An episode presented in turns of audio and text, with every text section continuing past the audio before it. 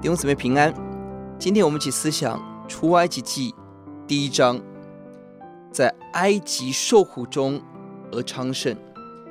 这一章经文一到七节是以色列的昌盛，十五到二十二节也是以色列在生产危难当中昌盛，而中间八到十四节是他们在埃及受苦。我们看到在最大的危机中，神却使他们昌盛。以色列在埃及面对怎么样的危机呢？第八节是政治势力上面的示威，第十节是政治的逼迫，十一到十四节是经济的重担，十五到十六节是对男丁的暗杀令，二十二节直接命令把男丁丢掉。看到在这么大的危机中，神给他们极大的恩典。第七节、第二十二节、二十节不断的强调是人口极其昌盛，感谢主，越逼迫。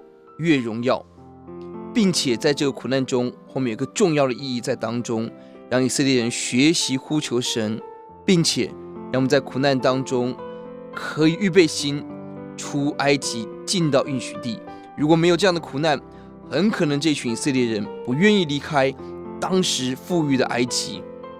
感谢主，每一个苦难背后有神更超越的智慧跟上帝的祝福。这段经文美丽的地方。我们看到第十二节，人越发苦待他们，他们就越发多起来，甚至蔓延。神使我们在受苦的地方可以昌盛。十七节很美，收生婆敬畏神，不照埃及王的吩咐行，存留男孩的性命。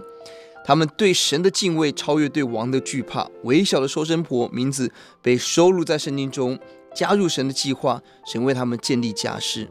求主让我们有这样的信心走人生的道路。我们祷告，主，我们感谢您，让我们在今天的一切苦难中，相信你是使我们得着丰富、得到祝福的神。让我们对你的敬畏超过对这个世界的惧怕，走你的路。